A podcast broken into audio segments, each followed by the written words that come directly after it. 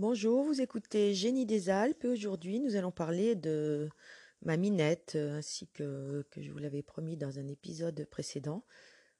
Minette qui a enchanté mon enfance vraiment. Euh, parce que comme tout enfant, je rêvais d'avoir un animal de compagnie. Mais mon père est fait sur un modèle qu'on ne trouve plus, euh, le moule est cassé. Et ma mère restait à la maison pour nous élever et faire la boniche, à mon sens. Donc mon père commandait, il ordonnait, il aimait pas être euh, emmerdé par rien dans son activité principale qui était le boulot. Boulot, boulot, boulot. Boulot dans ses 1000 mètres carrés de terrain, fort bien entretenu au demeurant. Boulot au boulot. Et boulot dans la maison, il y avait toujours quelque chose à faire. Boulot dans le jardin, à la maison de ses parents. Très boulot aussi, forcément, mais vieillissant. Sans doute pour ça que je suis si flegmatique plus que flemmarde. Il haïssait aussi tout ce qui pouvait le déranger dans son sacro-saint boulot. Alors évidemment, il n'allait pas céder aux supplications de ses enfants qui auraient tellement voulu un animal. Ça casse les pieds un animal comme les gosses. Mais les gosses, on ne peut pas les emmener dans un lotissement très loin et les y abandonner. Un chat, si. Donc chaque fois que nous réussissions à attirer à force de caresses et de croquettes, euh, c'était les premières à être commercialisées avec les premiers hypermarchés, un merveilleux félin, il le chargeait dans la voiture en cachette et le larguait dans un lotissement à perpète. Je me rappelle le désespoir d'une copine de notre voisine venue au renseignement, tout trois jours seulement qu'elle était là, et son chat noir avait disparu. Je me rappelle aussi mon indignation devant l'air innocent et plein de compassion de mon père.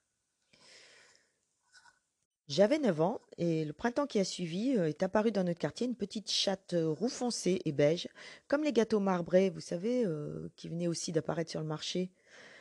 Enceinte jusqu'au bord de ses beaux yeux verts et portant une vilaine brûlure au flanc. Celle-là, nous la voulions, mais comme nous la voulions, de toute notre âme d'enfant pour la, la soigner, la protéger, la coucher, l'aimer. Ma mère était notre efficace et discrète complice, et mon père n'a rien pu contre cette déferlante. D'ailleurs, il n'a pas trop essayé. Sans doute l'a-t-elle touché dans son cœur d'homme, cette minette si tendre et si douce? Une copine de classe, beaucoup plus rousse que la bête, me raconta vaguement que c'était la sienne. Elle habitait dans le seul immeuble du quartier, dans un appartement minuscule avec sa mère et ses six frères et sœurs. Et elle pensait que un de ses frères avait peut-être un peu secoué la chatte, qui du coup s'était sauvée. Et bah, les grandes vacances arrivèrent. Et ça a été le désespoir. Nous partions trois semaines en camping et mon père n'était pas du genre, vous l'avez compris, à se compliquer la vie avec un chat qui ne supportait pas la voiture, qui plus est.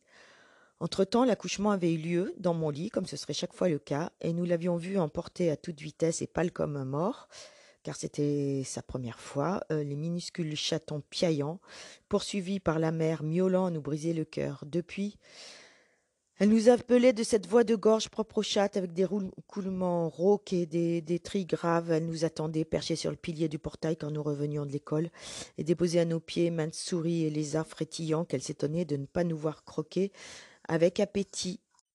Nous ne sommes donc pas partis à la mer en chantant, ce qui n'était pas habituel.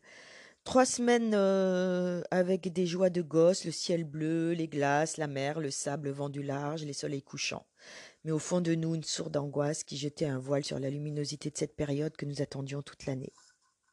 Retour, terrible déception, sourde rage. À l'époque, les enfants n'exprimaient pas leur révolte et pleuraient peu. Ils abdiquaient, se faisaient une raison, sauf moi. Je me suis toujours juré, juré, que personne après mon père ne déciderait de ma vie à ma place, et surtout pas un homme. J'y suis très bien parvenu, sans aucun effort. Je prends mes décisions vite et tout seul, et n'en change pas. Il est rare que je demande un conseil, et de toute façon, je ne le suis pas, car exposer mon dilemme m'a aidé à prendre ma décision. Mais à même pas dix ans, quand votre minette adorée a disparu et que vous êtes seul euh, face à cette absence, que faire? Eh bien, compter sur la providence et les copines. Alors que je broyais du noir, j'ai vu arriver une des grandes sœurs que j'admirais beaucoup. Elle était très maquillée, de grosses boucles d'oreilles, des cheveux longs, des mini-jupes sur des maxi-manteaux, des bottes à lacets. Ma mère l'a jugée très mal, elle, de ma rouquine de copine et elle remorquait ladite copine tenant dans ses bras notre minette. Pourquoi cet animal, qui n'était peut-être même pas la leur, car je crois qu'elle s'était vantée, était-elle allée chez eux au lieu de n'importe où dans un des lotissements des coins? On l'a jamais su. Peut-être avait-elle eu vent des minets abandonnés dans ces coins-là à partir de ce jour, je n'ai plus jamais vécu sans chat. Minette venait se promener avec nous comme un chien. Minette venait se coucher sur ma feuille quand j'écrivais. Minette se laissait déguiser en bébé, se promenait en landau par ma sœur. Elle posait même complaisamment pour la photo. Minette se laissait aussi mettre en colle autour de ma nuque et je disais Je suis le bon berger, je connais mes brebis et mes brebis me connaissent. Pourtant, j'étais pas spécialement confite dans l'eau bénite, mais voilà, j'aimais bien cette phrase. Minette regardait les séries euh, fantastiques en noir et blanc avec moi, vautrée sur mes genoux. Minette euh, nous cassait les oreilles par des hurlements hystériques quand nous revenions du premier supermarché qui venait d'ouvrir dans notre coin et qu'elle devinait que nous avions ces six fameuses croquettes. Minette passait nos repas dehors tant elle excédait mon père euh, par ces mêmes hurlements.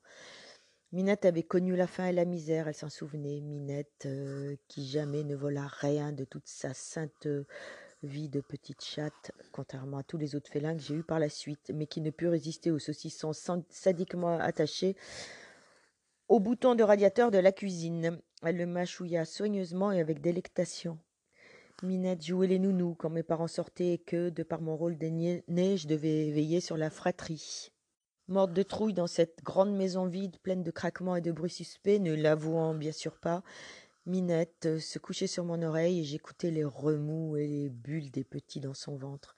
Car euh, jusqu'à ce qu'un problème euh, manque de lui coûter la vie, j'ai l'impression qu'elle fut perpétuellement pleine. Elle frôla la mort chez mes grands-parents paternels, qui ayant finalement été réquisitionnés pour la garder bien des années plus tard, et elle ne dut son salut qu'à ma cousine assistante de vétérinaire et de passage, qui comprit qu'elle se mourait d'une métrite.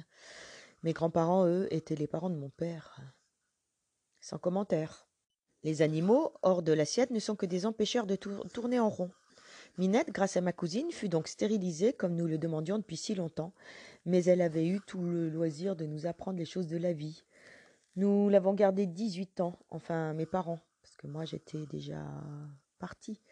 Elle mourut bêtement de vieillesse, même pas emportée par le cancer de la mamelle qui la mena deux fois sur le billard, aveugle, légère comme une plume, Despotique comme tout vieillard, elle se coinça une griffe en voulant grimper sur le canapé, et son, cœur céda. C'est ma sœur qui la trouva le jour de son anniversaire, alors, qu'elle attendait une foule à la maison. En l'absence de mon père, de notre père, elle l'enterra dans le potager. Quelle idée Il la déterra illico. Et quand quelqu'un lui fait remarquer la tête qu'elle avait sur là sur les photos, elle répond encore lugubre. Minette était morte. Ma mère m'annonça euh, la nouvelle par téléphone. J'avais quitté la maison depuis quelques années. J'avais une autre chatte. Tout l'opposé de mon adoré, mais adoré aussi. Huit kilos, grande comme un matou, dressée comme un chien, me suivant partout, parcourant des kilomètres en voiture avec bonheur, marchant en laisse, mais farouche, pas câline, euh, joueuse féroce et diabolique. Ce soir-là, là, bien que je n'exprimais rien de visible, elle dormit pour la première fois sur mon lit, après un an de cohabitation, tout contre mes jambes.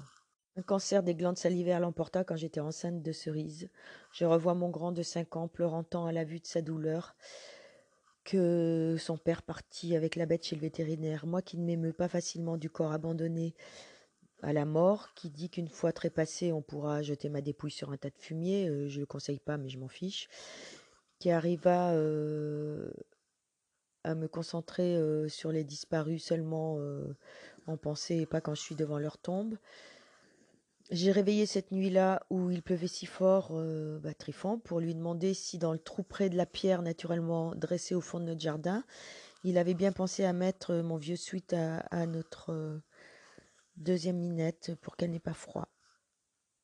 Ensuite, un noir, un matou qui ne pensait qu'à courir la gueuse et ne joua jamais son rôle de boule sur le lit, tête frottée dans nos jambes avec un doux bruit de moteur, disparut un jour sans laisser d'adresse. Sans doute, trop de pensions alimentaires à. Ensuite, un peu plus tard, nous avons eu deux chattes euh, qui étaient des sœurs et qui mm, avaient eu la bonne idée de, d'avoir leur première chaleur ensemble et qui étaient donc pleines ensemble et qui avaient à elles seules euh, quelque chose comme 10-12 euh, bébés.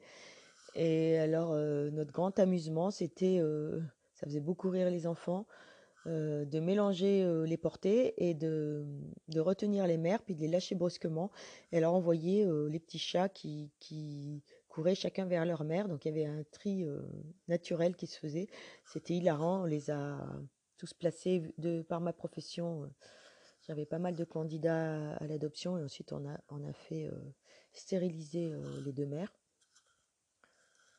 Et finalement, au fil des années, l'une après l'autre, elles ont disparu. on a compris ensuite que c'était un voisin en apparence tout complètement innocent parti les exterminer. Donc on a dit fini les chats, trop risqué et trop, trop traumatisant de les perdre systématiquement. Voilà, c'est fini pour aujourd'hui. Je vous souhaite tout le bonheur du monde et à bientôt.